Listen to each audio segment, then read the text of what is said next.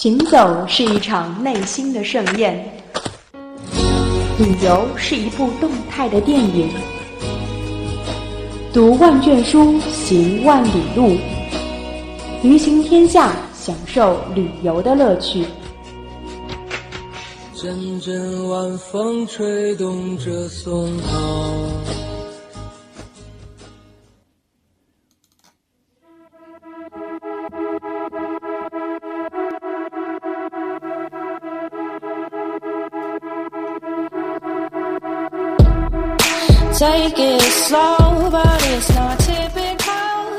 北京时间的二十点十分，欢迎继续锁定 FM 九十五点二浙江师范大学校园之声，这里是旅行天下，我是舒亚。就是好久不见，甚是想念啊！时间也是过得非常非常的快啊！转眼间呢，金华小盆地已经步入到了梅雨的季节。虽然温度呢是不断的升高，但是湿哒哒的天气总会让我们觉得。有点不太适应。那本次的旅行呢，我们邀请来了一个特别的嘉宾，跟我们去讲一讲他所遇见的明朗干燥的云南。那首先当然是先让嘉宾自己先介绍一下自己。嗯，大家好，我是呃来自西文药校的周冰丽。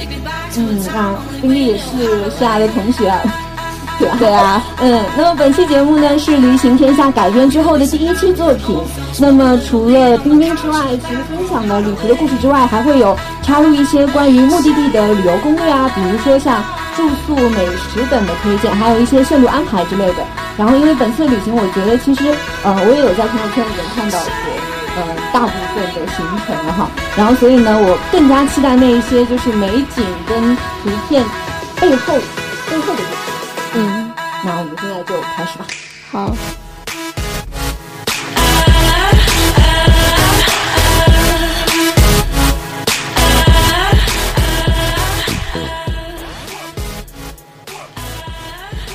曾用个把月的时间走完了西藏，又用不长不短的时间走完了丽江、大理、昆明。那那边跟南方相差甚远的土地，却让我有一种难得的归属感。虽然有大片的湖泊、雪山，但是空气干燥的让我们不断起皮。但这些我都快要忘了。我记得的是那几天我们笑到拍桌子的脸。那这段话是冰冰自己写的。嗯，对，我回来之后写了游记。嗯，那么呃，本次旅行天下呢，就可以会让我们去换一种另外的方式，用更加实用的攻略角度，然后去见一见那一片云南的地方。嗯嗯。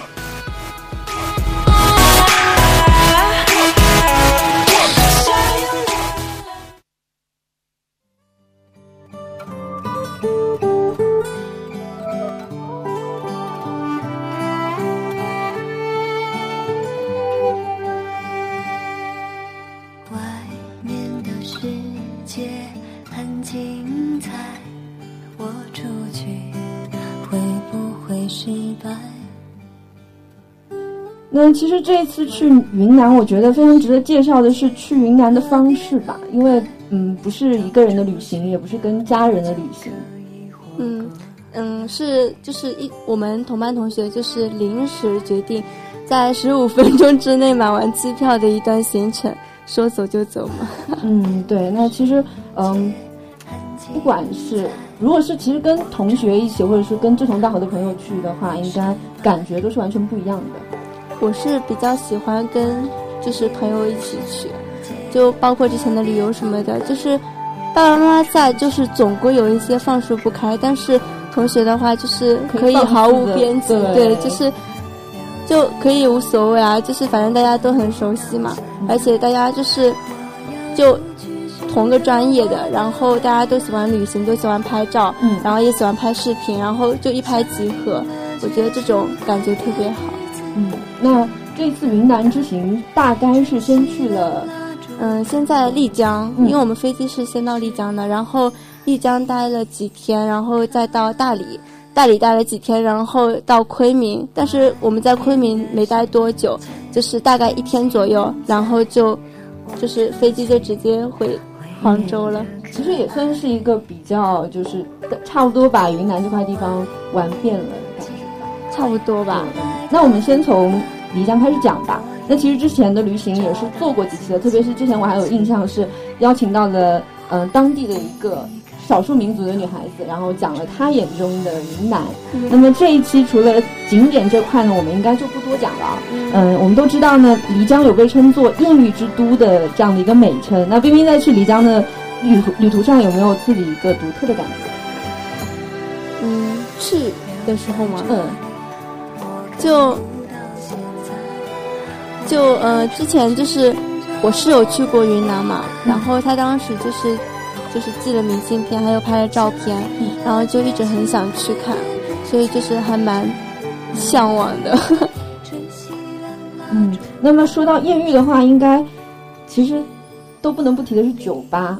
嗯，对对对，你们我们大部分人啊，那么多人啊，去酒吧的那个盛况应该还蛮值得一提的，我觉得。我们十个人嘛，十个人就是对啊，嗯去到哪里哪里就是有一种被我们包场的感觉，就是不管哪个饭店啊，哪个酒吧，之前生意不怎么好也好，只要我们走进去，他就 就是人很多很啊、满，对人声鼎沸的感觉。对，我们当时去的时候应该算是淡季吧，嗯然后因为特价机票什么的嘛，然后他们那边也是淡季，就是嗯关门很早，然后但是酒吧的话还是通的，但是他们。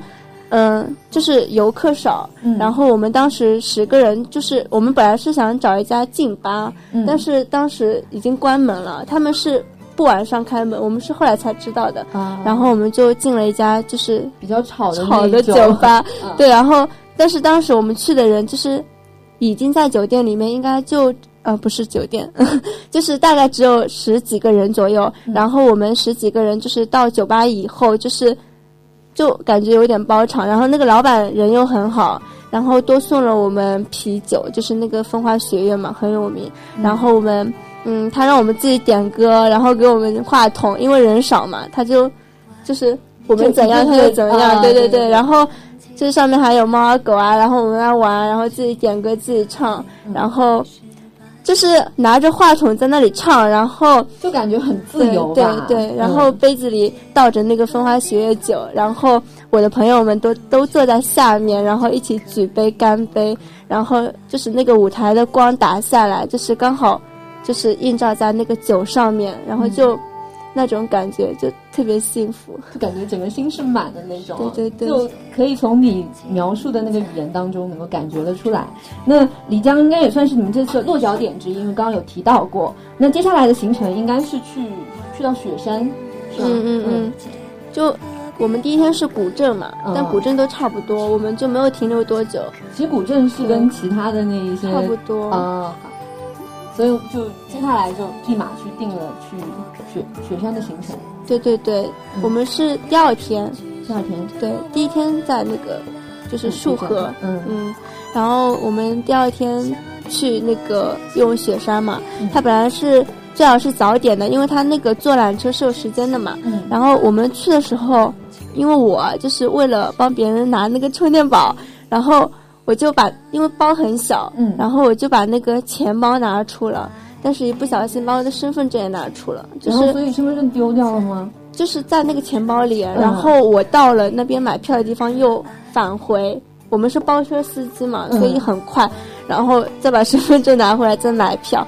然后本来是如果按照正常的行程的话，就是我们可以看到日出嘛，啊但后来就是错过了，嗯，觉得蛮遗憾的。就是这一点有点可惜，但上去之后风景还是很美吧？很美，嗯它就是呃有一段路都是雾，这样就是几乎看不怎么清，嗯，就是摸着那个旁边的其实上去的时候那个天也不是全亮的那种感觉，是吗？嗯，就是云层嘛，啊就天气要看天气，对，它是一阵一阵的，嗯就是有时候可能云过去，太阳出来了，然后就是太阳，但是太阳又过去了，被云遮了以后，它就是雾这样。那所以它整个海拔其实是蛮高的，你们大概爬了多长时间？四千六百八十米吧，哦爬了我也忘了有多久，应该蛮久的。啊 那爬这么高的山，一般来说其实还很少人会经历过，有没有一些嗯一些好的建议啊什么的？嗯，就是过来人，嗯，就是嗯，去那里就是一般女生一般都会买那个羽绒服套的嘛，啊。然后还会买那个养料氧气瓶，嗯。但是那个氧气瓶的话，最好就是让当地人，就是因为大大家就是大多数会包车嘛，在嗯。那边，然后可以让包车司司机带你们去，然后在那边买的氧气瓶可能就便宜一点，做的衣服也干净一点。因为在景区的话，他们衣服可能就是没有那么勤洗，而且而且对，而且氧气瓶很贵，不划算嘛。然后，所以你们是联系了当地人，对他带我们去的，就是就是买票路上就会经过的一家店，很大。嗯，哦，那个他带你们去的那个他是包车司机，包车司机呢？对 对对，他说遇上一个好的包车司机还是对挺好的，蛮幸运的。很，他们那边人都很热诚，就是很热心了，都会帮你介绍什么呃哪里餐馆好吃啊，什么都会和你说。嗯，那还是蛮好的。那除了去到了雪山上面之后，你们好像去去了一个蓝月谷是吗？是蓝月谷吗？是蓝月谷。就是嗯，我们是雪山，就是下来以后，然后他就是很当天决定去蓝月谷是偶然的，就是你们是怎么知道蓝月谷这个地方？因为从来没有听说过，就是很很神奇，应该也算缘分吧。就是嗯，从玉龙雪山下来以后，就是有两个出口，哎，一个出口是直接下车，嗯，就是直接去那个回。就是回去嘛，然后还有一个路口是去蓝月谷的，但是大家就是之前不做攻略的人可能会不知道。然后因为就是两个出口停的公交车都是一样的，哦，就是会有车带你上去或下去。但我们当时是机缘巧合，就是听到有游客在说，呃，什么什么蓝月谷什么什么的。然后当时就是我们去之前，就是有。就我跟静儿有听一首歌，然后歌里面就是有唱对，然后然后他看到了那个攻略里面也讲到了蓝月谷，那就我们去吧。对对对，然后我们就去了，但是就是雪山下来之后，就头发就会结冰嘛，嗯，就就跟结冰一样，就结冰了以后就是头会有点痛，然后我跟那个就是我们大家同学嘛，头都有点痛，然后就分为两批了。他们吃不消了就回酒店了，然后我跟静儿还有阿菊，然后还有蓉蓉，然后我们就去蓝月谷。对，有一件事情我还是要回去问一下，就是那个头发，你是就，是全部都是都结冰了吗？整个？因为我头发是披下来的嘛，嗯，然后。就是怎么说，就是到了那个玉龙雪山，它是干的，就是对啊水汽太多。对，然后就是到了那个顶以后嘛，它是就是登顶了以后，完全是没有乌云的，就是冷，不是冷，就是太阳，就是而且整个直射下来的很舒服，然后就是云走的也很快，就是上面可能温度稍微高一点，但是你下去的时候哦。又冷了，然后头发就是瞬间就变白了。那是不是睫毛上都是白的？上雪山的时候应该要戴一些帽子啊什么的，推荐一下。是需不需要戴帽子？我没有戴，我们好像都没有人戴。还会头痛吗？我觉得。但是但是回来之后，那个客栈老板说头痛好像不单单是这个的原因，哦，好像就是大家高原反应都会有。啊，我觉得应该不是高原反应，这样子，就是可能温差有一点对，不适应累，对对对，累主要是累，因为没睡几个小时，天天。啊，对，其实旅游也算是蛮蛮累的一件事情。如果是爬雪山是我的话，那么早我肯定不会去了。是，肯定要去啊，去 是肯定要去啦。但是想想那么高的雪山，还是会有一点点就是小的负担。我应该会去的。听了你这么一番话，肯定会去看一下，起码让自己的头发结冰结。它就是有一个结界线的，类似于就我自己所理解为的，就是过了那边以后，上面就是很敞亮，就是。阳光很好，这种啊，嗯，所以一定要上去看一看。对，就别有洞天啊，就完全就跟下面不一样，就是再苦再累还是值得的。但是在那个终点站有卖黄牛什么，就红牛、红牛什么的。然后 我最近把演唱会票疯了，然后，然后他就是嗯很贵嘛，就大家可以提早就是带一点吃的上去，啊，就补充一下能量。对对对，那这也是。比较必要的，我们刚刚提到的氧气瓶，嗯，然后羽绒服、羽绒服、手套、手套，啊，还有红牛一些能量性的巧克力啊什么的都在也行啊。对对对，OK。那么结束了丽江雪山之行之后呢，应该就下面一站就是大理了。嗯，那讲到大理的话，大家都会听到一个词叫做 叫做苍山洱海。对，那你们去游览那个洱海的时候是怎么样的一个情况？我们是租车嘛，因为就是。那边是环海西路，就到处都是环海西路，因为洱海很大。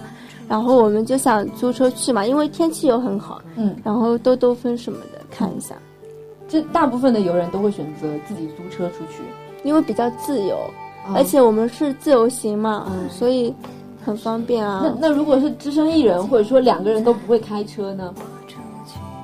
我们都会开车，那那去的时候一定要带一个会开车的小伙伴了，可能。对，因为洱海真的很大，如果你不开电瓶车，你会错过很多。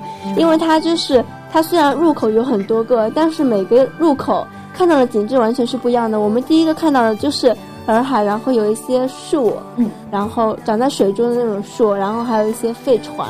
但是我们另外一个以后就是第二天去的那个看到的，嗯就是完全不一样。它就是很平的湖面，然后就是，呃，左边这边就是都是树，然后它的树完全不一样，它是那种就是嗯，比比较有感觉啦，对对对，比较有古老，对对对漂亮的那对对对而且就是停的废船，就是也不也不能说废船，就是嗯，我们前面看到的可能是铜制的比较多，但是后面的可能看到的木质的比较多，啊。就比较原生态一点，就不一样。就自己如果开车过去的话，能看到的东西更自由一多点，。对，嗯，因为你走的话，间隔很大，对，来不及。而且我们就算骑电瓶车，我们也花了两天时间，两我们去了两天。所以你们是，比方说租车，然后到一个景点，就一天结束之后，然后就直接在那边找了一个地方没有没有没有没有没有，那个车是要还的。啊，车是要还的。对对，我们就是还是回去。哦，回去然后当天嗯还的。嗯嗯那他们不是洱洱海的话呢？那他们是怎么样的十几？公里，就是一整个直条的路线。没有没有没有，我们我们还误入了一条小道。所以你们就是两天时间里面，就是先开车开了一段，嗯然后再玩一会儿。休息一天，然后第二天的时候再继续开。对但是我们第二天的行程主要不在洱海了，因为我们已经看了嘛。嗯，然后我们第二天是在我们要去那个海蛇公园，嗯，就当时遇到那个客栈老板推荐的嘛，嗯对，然后还有喜洲什么的。因为洱海它真的很大，嗯就是你到了海蛇那边，就是再过一会儿又是环海西路，就是还是洱海。对对对，差不多也算是一个再一次去观对啊，对啊嗯，就差不多。海蛇公园呢？海蛇公园是那个客栈老板推荐的，嗯就是客栈老板真的很好哎，要不下面讲就讲那个遇到的人那边再讲，要把我的台词都给 都调走，真对啊，的是。这个嗯，那除了那除了洱洱海之外啊，那还有什么值得推荐的一些景点？嗯，嗯，刚刚我们说到海蛇公园，对，就是它还有一个就是苍山，就是苍山那边是有缆车线的，嗯但是就是我们之前知道，因为跟玉龙雪山差不多嘛，嗯而且玉龙雪山比较美，所以我们去了以后就没有去那个了。但是如果你们的行程是直接在大理的话，啊，就一定要去那边了，就是可以去看一下苍山嘛。就是也可以去对对对苍山，因为差不多，嗯对，然后高度是差不多的。完全不一样。哦，那这 然后呃，然后海蛇公园真的很美，嗯，然后它是前面有一条路，然后就是还有一棵双生树，嗯这是我自己取的名字啊，它就是呃两两棵树连在一起，而且很大很大。我们去的时候有很多人在下面拍婚纱，啊，所以我后来 P 图好料，都要把它们 P 掉。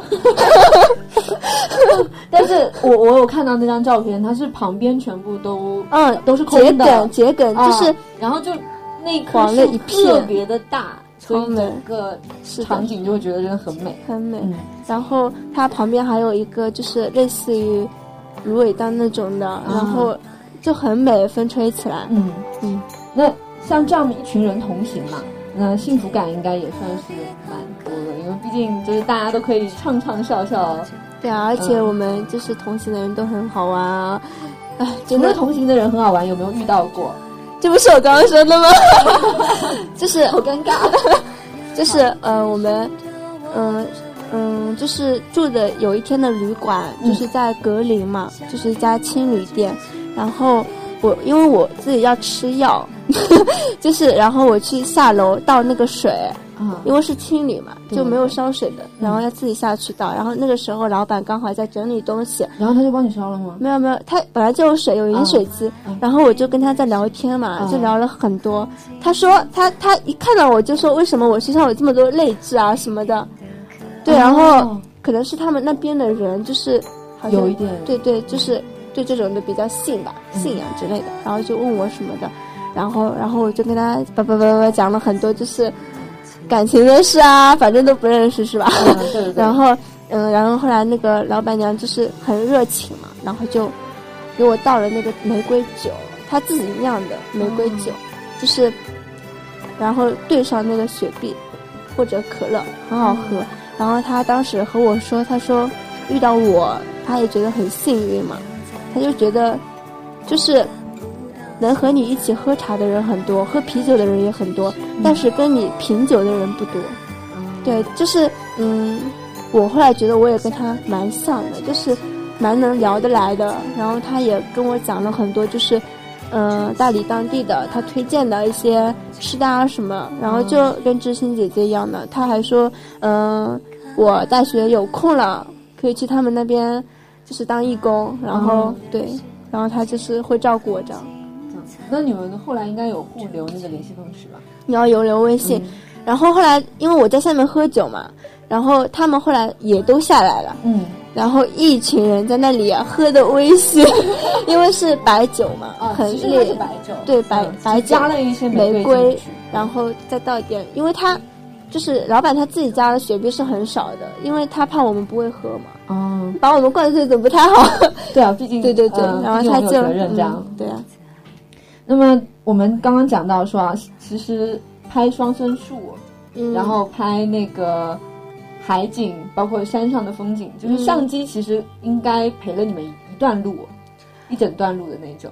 可能是因为我们专业的关系，我们人手一台单反，嗯但是，嗯、呃，爬玉龙雪山之类的真的太重了，就是相机可能会成为一种负担。对，对，然后，嗯、我们几个人有些人是没有带的，嗯因为有两三台就差不多了嘛。我们因为有十个人，对对对，真的对。然后那其实除了那个相机之外，应该还有很多一些其他的，我们可以带回，就是更好的去纪念这段旅行的东西，嗯，可以啊，伴手礼对啊有没有什么可以推荐的？好像就去云南一定要买的第一样东西应该就是鲜花饼吧。嗯，然后鲜花饼，然后我极力推荐那个最云南的松子那一款，啊，松子，然后还有一些牛肉，然后酱牛肉之类的。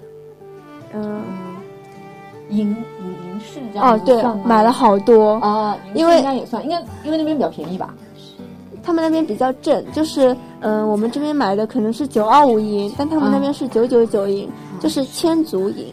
就是在他们，就是我之前去过西藏嘛，嗯，就是藏区人民说，就是那个九九九银，他们当地人是泡，可以用来泡茶喝的，就是把那个镯子放在开水里，然后嗯开水烫它，会融化吗？不会，当然不会啊。然后就是那个泡出来的水就是它就可以会有一个养生的作用，可以治痛经之类的。嗯，对，那也是，但我没试过给大家 试试看嘛，总没有错的，因为毕竟，嗯，当地人他们的习俗吧，嗯，对，而且像这种就是偏方啊，那些小方子，对，其实有时候蛮有用的。还是真的蛮有用的。那么云南呢，总是带着一些非常异样的风情呢。之前我们也做过一期云南，刚刚有提到过。那采访的是一个住在那边的纳西族姑娘，在她眼里呢，云南美而梦幻。那么在冰冰看来，云南带给了你一个怎么样的感受？可以用一个词来概括一下。归属感，为什么这么说？因为就是之前跟某个人答应要去嘛，但是没有去，所以就之前就一直很想去了，就心里就有这个地方，所以真的到那个地方的时候就会很亲切。虽然我没有去过那里，对，然后因为太希望去到那边，然后结果到了那边的时候，就会有一种归属嗯感。对对，然后遇到的人和事啊都很好。那么讲到这边，你有没有就是对想去云南听众朋友们，嗯、有个总的建议？嗯，大家可以去一下那个洱海门，因为很多人会忽略的一个地方。洱海门，对对对，门就是门就是一头门的门。哦门哦，对啊，补充一下吧，我顺便。然后就是我们是十二月三十一号去的，如果没记错的话，我们当天是跨年，嗯，然后当时就是也是那个客栈老板推荐的嘛，他说洱海下有很洱海门下有很多唱那个民谣的歌手，哦。就是很多民谣有名的都是这在那边样唱出来的嘛，哦对啊。对对对，然后。然后我们当时去的时候是一个戴着帽子的就小帅哥，然后，嗯，他在那里唱歌，然后唱的第一首是，嗯，南方姑娘吧，哦然后还唱了北方女王，然后唱唱了很多，然后他很多民对，然后嗯他还会让我们点歌，然后我们一行去的人，包括我最好的朋友啊，就微微，然后静儿他们，就都很喜欢听民谣，嗯。然后我们当时就在那里停留了很久，甚至就坐在地上听他们听，然后就觉得遇见他们太晚了，嗯。因为我们的行程就是第二天就要走了，哦如果是。对，但是我们在那里住了好几个晚上嘛，就是能如果早点遇到他们，可能能多听他们唱几首歌。但是我觉得最后一晚遇上他们的话，也算是另外一种就是幸运吧。因为如果之前几个晚上遇到他们，可能就没有那么大的印象，就没有那么多想要留下来的感觉。那他们最后一个晚上这样唱着歌，就会感觉好像是默默的有一种力量，让把你们就牵引回去，这种感觉。而且他们有一个乐手就很有故事嘛，一开始是那个年轻的人，嗯。他不唱那个，完了我忘了叫什么名字，没有关系，没有关系。对他的歌，但他不唱嘛，然后嗯。让那个就是年纪大的那个人唱，他说他比较有感觉，嗯。然后他唱的时候就是那个老人一开始是坐在旁边打鼓的，年纪很大了，应该跟我爷爷差不多，嗯。然后他脸上有一块疤，我不知道是胎记还是疤了，嗯。反正在动下也没有看得很清楚，然后他真的一开口，就是真的有震惊到的对沧桑感就是我们同行的男生都说有一种想要落泪的感觉。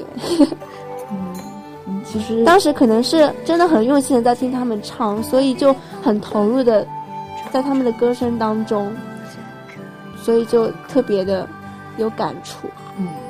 那么同样呢，也是建议听众朋友们，如果有空的话，晚上不要自己一个人待在那个房间里面或怎么样，还是尽量出去走走，搞不好也能够碰上一两个民谣的歌手。那么呢，不知道各位有没有发现，其实本期节目少了一点东西，其实就是之前舒亚特别特别喜欢的吃的美食啦。那下面作为补偿的话，嗯，给大家安利一下云南的美食跟住宿。那首先呢是云南的美食，第一个我们要推荐的地方是苍耳春的饭店，推荐理由是一家二十多年的老店，据说啊曾有很多明星到访过，店面不大，名气却很大。第二个店就是再回首凉鸡米线，推荐理由是当地非常火的吃凉鸡米这我们线的地方吃了，。这我们吃了。真的吗？他在那个人民路上有三家，啊但是有一家是最原始的，你们当到时候可以问一下，因为有几就是另外开了几家也是正宗的，但是嗯、呃是那个第一家的姊妹开的，所以可能还是第一家好吃。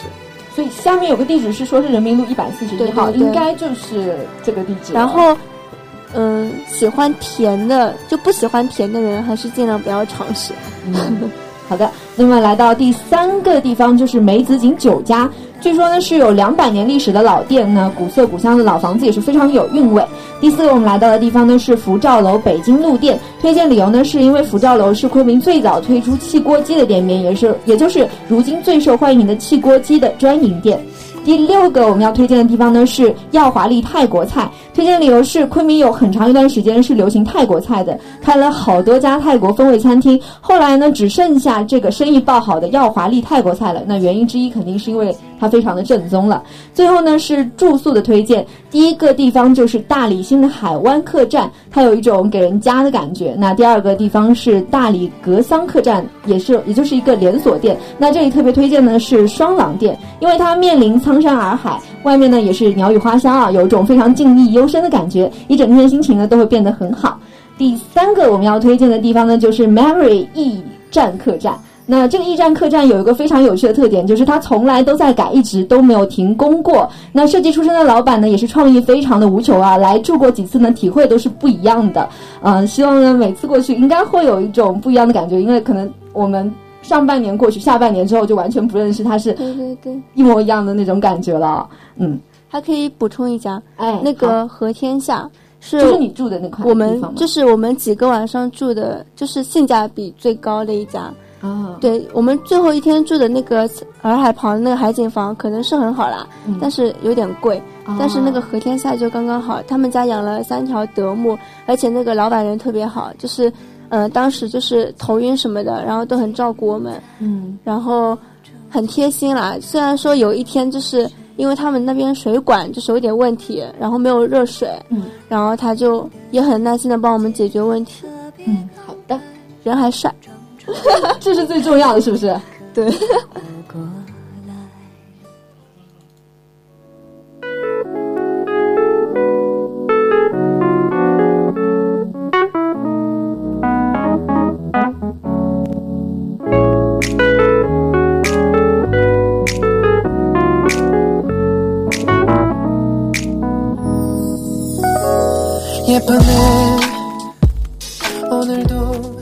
当四季只剩下春天，当一片土地红得耀眼，当皑皑白雪铺满了雪山，当烈风吹遍飘动的金帆，当彩云又在蓝天浮现，置身的便是彩云之南。